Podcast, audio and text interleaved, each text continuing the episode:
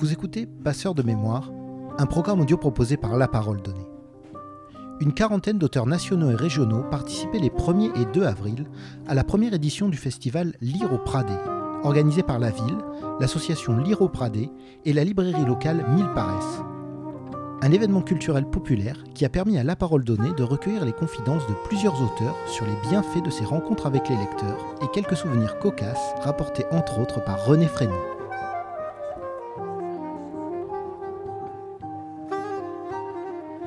Je m'appelle René Frény, donc euh, je suis ici au Pradé avec tous mes livres, surtout le dernier bien entendu, Minuit dans la ville des songes. Euh, c'est tellement immense pourquoi on est là? le premier salon du livre que j'ai fait il y a 34 ans, je ne savais pas du tout pourquoi j'étais là. Et je crois que le Salon du Livre à Toulon, je n'ai pas signé un seul livre. Il n'y avait que des auteurs connus qui arrivaient de Paris. Et moi, je crois que je n'ai pas signé un seul de mes euh, romans, euh, mon premier roman. Et puis au fil des années, euh, les rencontres ont été multiples. Euh, je me suis rendu compte que parfois je tombais amoureux. Je revenais chez moi euh, plein d'amour parce que j'avais rencontré une merveilleuse lectrice. il m'est arrivé de rencontrer des voyous qui m'invitaient au restaurant parce que je vais travailler un peu dans les prisons et je me trouvais embrigadé dans des histoires rocambolesques. J'ai même fait une ou deux gardes à vue. Les rencontres, c'est exceptionnel parce que tu sors de ton cahier, tu sors de ton imagination et tu tombes dans une réalité qui est tous les jours pleine de hasard. Et, comme dit Balzac, le, hasard, c'est le plus grand romancier du monde. Donc non seulement on parle de nos livres, mais on rencontre des gens qui te proposent des carrefours, qui te proposent finalement des, bifurcations dans ta vie. Et euh, souvent, dans les fêtes du livre, c'est peut-être le seul endroit où on va régulièrement quand on sort de son bureau, eh bien, on fait des rencontres insolites comme je disais, parfois amoureuse, parfois dangereuse, mais en tout cas pour un écrivain, tout ce qui est amoureux et dangereux est bon pour l'écriture. Dans tous mes romans, il y a ces moments de rencontres dans les salons du livre, dans les librairies, euh, toutes ces rencontres insolites qu'on fait quand on sort de chez soi pour venir à la rencontre du public. Euh, on fait des rencontres. Euh, une fois à Saint-Malo, une femme vient vers moi, m'achète un roman. Elle revient le lendemain, elle me dit Monsieur, je vous plains. Pourquoi vous me plaignez? Parce que vous souffrez énormément. J'ai lu votre livre cette nuit, vous souffrez plus que moi. Moi, je me suis fait soigner, je, vous ai apporté l'adresse de mon psychiatre et elle me donne l'adresse de son psychiatre. Elle me dit, allez le voir parce qu'il travaille jusqu'à ce soir. Demain, c'est dimanche. Bon, moi, je ne suis pas allé le voir. Le lendemain, elle repasse me voir et elle me dit, est-ce que vous êtes allé voir mon psychiatre? J'ai dit, j'ai pas eu le temps. Elle me dit, attendez, je vais lui téléphoner.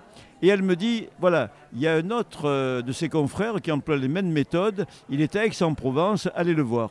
Pendant une semaine, elle m'a harcelé au téléphone. À la fin, je lui ai dit, je suis allé voir le confrère, je suis en pleine forme, il m'a guéri en une séance.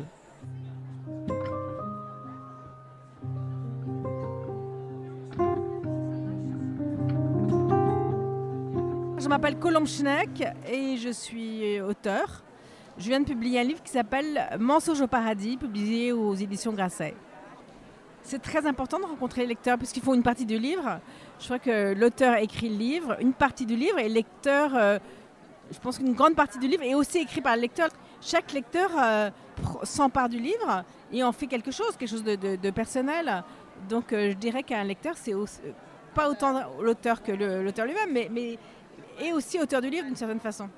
Donc les rencontrer, c'est important de savoir euh, rencontrer des lecteurs qui m'ont dit ce qu'ils ont pensé du livre, euh, ce que ça leur a apporté, euh, les endroits qui nous ont bouleversés. C'est, oui, c'est important. Par exemple, sur la réparation, je me souviens de, de gens qui venaient me voir en me disant bah, Vous avez raconté mon histoire. Ou sur d'autres livres. Et c'est là que c'est réussi, c'est quand les gens ont le sentiment qu'on a raconté leur histoire. Ça, ça arrive. Et c'est vraiment très. On se dit bah, On a écrit pour quelque chose.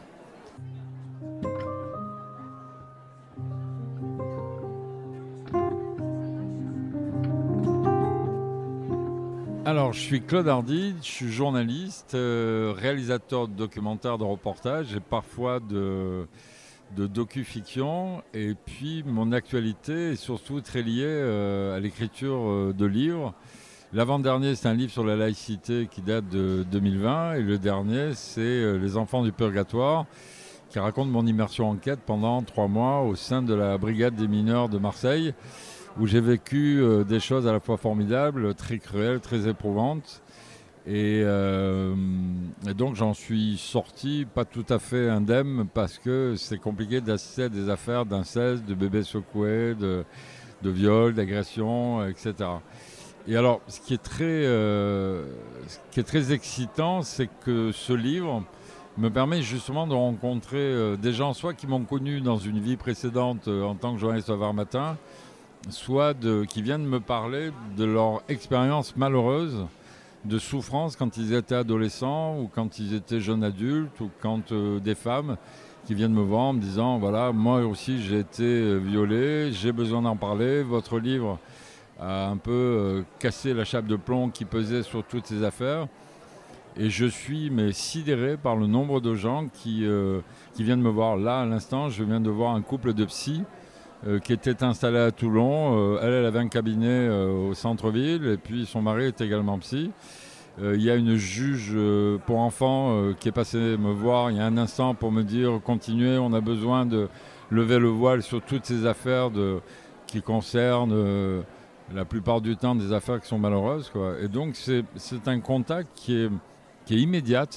Les gens parlent extrêmement facilement.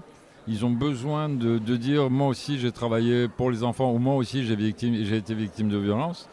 Et c'est un contact qui est direct. Bon, qui est permis aussi par le fait que j'ai fait, grâce à ce livre, beaucoup d'émissions de radio, de télé. Et donc les gens ont l'impression qu'ils me connaissent. Et ils viennent me raconter des choses qui sont parfois très intimes. Et donc ça, c'est un vrai contact avec les lecteurs, c'est un vrai contact avec les gens qui m'ont vu à la télé ou qui m'ont écouté à la radio. Et ça fait du bien parce qu'on se sent supporté. Quoi. Et, et on a le sentiment que ce travail de journaliste ou d'écrivain ou d'auteur est utile.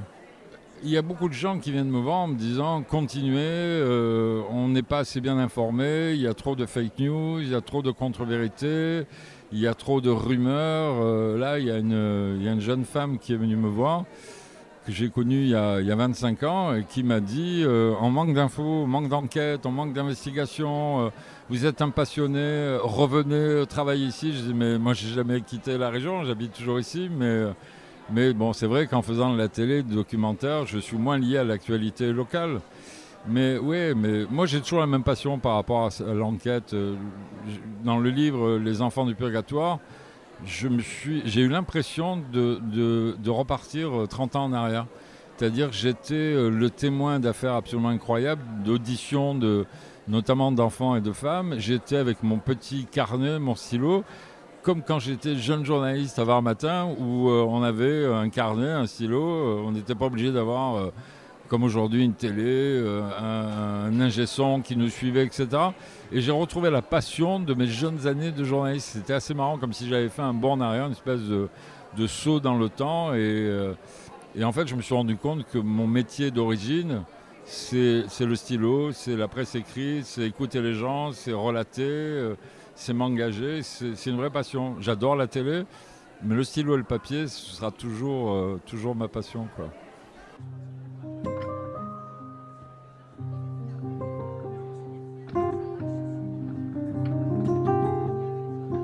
Je m'appelle Nathalie Saint-Cric, je travaille à la télévision et je viens d'écrire un livre sur euh, Georges Clémenceau qui s'appelle Je vous aiderai à vivre et vous m'aiderez à mourir, qui en fait a à la fois l'histoire politique et amoureuse des dernières années de ce monsieur qui a 82 ans, rencontre une jeune femme de 40 ans, en tombe fou amoureux, lui écrira 700 lettres et ils vivront une, grande histoire d'amour et d'amitié jusqu'à la disparition de Clémenceau.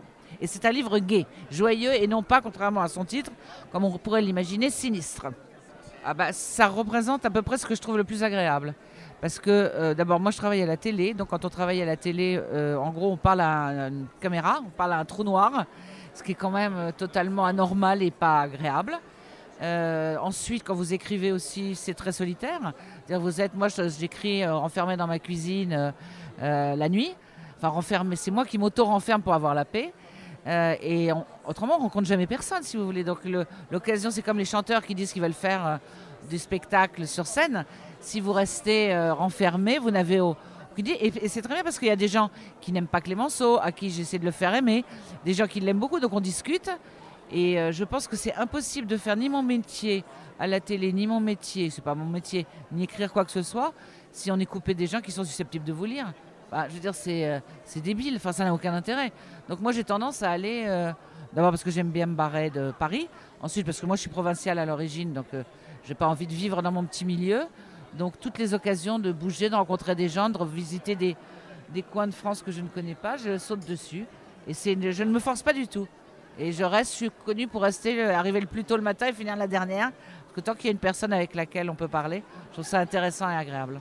Je, je, me fais aucune illusion par rapport aux gens qui sont euh, pas à la télé. Euh, j'ai un plus, enfin un plus, pas un plus moi, mais euh, je veux dire, je vendrais du savon, ça serait pareil à la télé. Mais après, on discute d'autres choses. Enfin, je veux dire, on parle de Clémenceau, on parle de vrais sujets. Donc je pense qu'il y a un effet, effectivement, un peu notoriété qui vient de la télé. Mais euh, je sais que c'est injuste. Enfin, c'est injuste pour les autres et que c'est aussi que j'en profite. Enfin, j'en profite, j'en bénéficie plus exactement. Mais euh, ça rend aussi, finalement, vous savez, ça rend les choses plus simples parce que les gens ont l'impression de me connaître, même si euh, on se connaît que pas. Donc il y a beaucoup de familiarité, au bon sens du terme. Les gens m'appellent par mon prénom et c'est comme s'ils ont l'impression de me connaître déjà. Donc ça rend les échanges plus simples.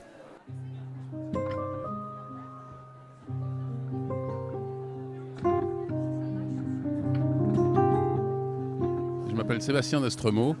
Euh, j'ai publié euh, trois ouvrages chez IXO qui sont des témoignages. Témoignages du premier et deuxième Vendée Globe, le Vendée Globe 2016 et le Vendée Globe 2020. Et ensuite, un autre ouvrage qui est sorti récemment qui s'appelle La route de Jade, un voyage entre l'Australie et la France avec ma fille, avec ma fille Jade, donc 68 jours de mer, père et fille en tête à tête sur un bateau, c'est pas mal. Bah, en fait, euh, moi, ce que j'aime bien euh, avec ces salons, c'est d'avoir, euh, bah, de rencontrer des personnes qui, pour une raison ou pour une autre, vont choisir votre ouvrage ou, un autre, ou celui de votre voisin. Et c'est intéressant. moi, j'aime bien observer. ces, choix justement. alors après, il y a des gens, des connaissances, des gens qui ont entendu parler de votre histoire, ou dans mon cas, quand c'est un témoignage, mais mais, mais, des personnes qui vont euh, feuilleter euh, un ou deux ou trois bouquins et puis ils vont en prendre un, on ne sait pas pourquoi. Euh, j'aime bien, j'aime bien observer ça, moi. J'aime bien. Et puis après, il y a effectivement la rencontre avec, avec son propre public qui a apprécié ce que vous avez écrit et a envie de, vous en parler ou, de partager leur propre expérience. Ça, c'est enrichissant. Oui, bien sûr, on rencontre toutes sortes de personnages. Il y a des personnages qui viennent pour, euh, s'agissant de témoignages, donc d'histoires vécues, euh, des personnes qui viennent, qui vous ont jugé ou préjugé euh, pendant le Vendée Globe, hein, puisque c'est une course qui est très médiatique. Donc des gens qui, qui profitent d'un salon pour venir vous dire ce qu'ils pensent de ce que vous avez partagé.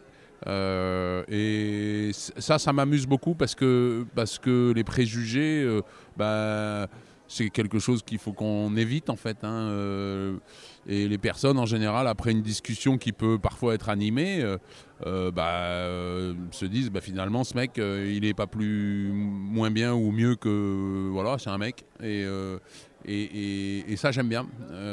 après, il y a des rencontres plus qui restent où on échange. Euh, plus euh, nos coordonnées, et puis on, reste euh, en contact. Il y en a quelques-uns comme ça au, fil des années avec qui je suis en contact. C'est sympa, moi j'aime bien.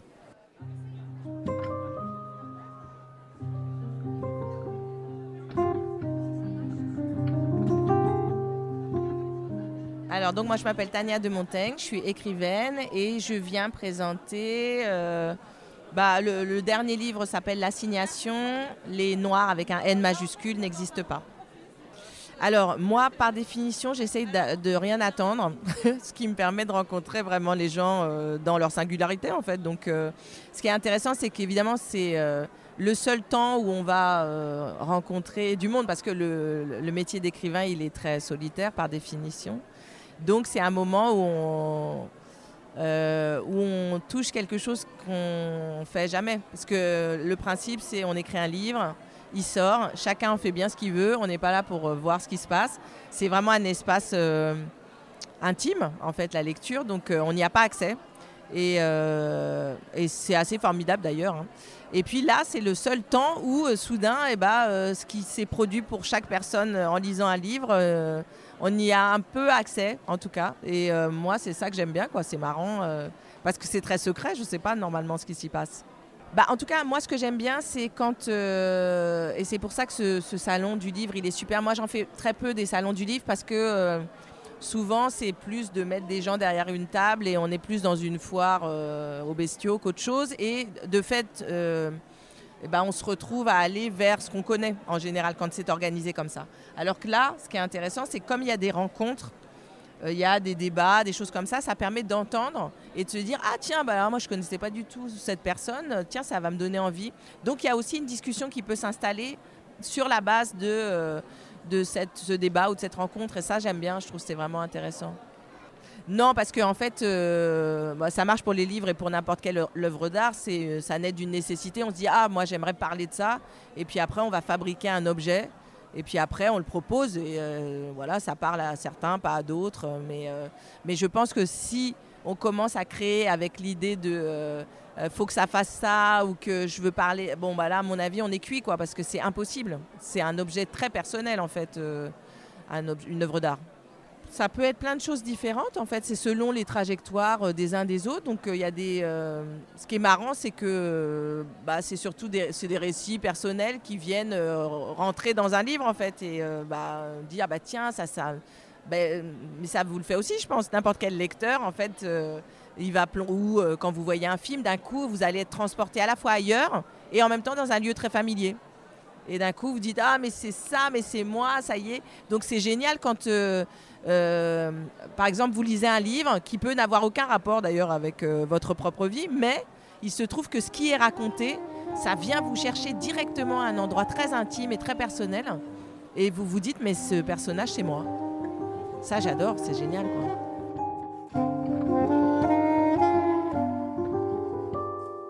Merci d'avoir écouté cet épisode de La Parole Donnée. Vous pouvez nous suivre sur notre site et nos réseaux sociaux et nous soutenir via notre page Tipeee. À la semaine prochaine.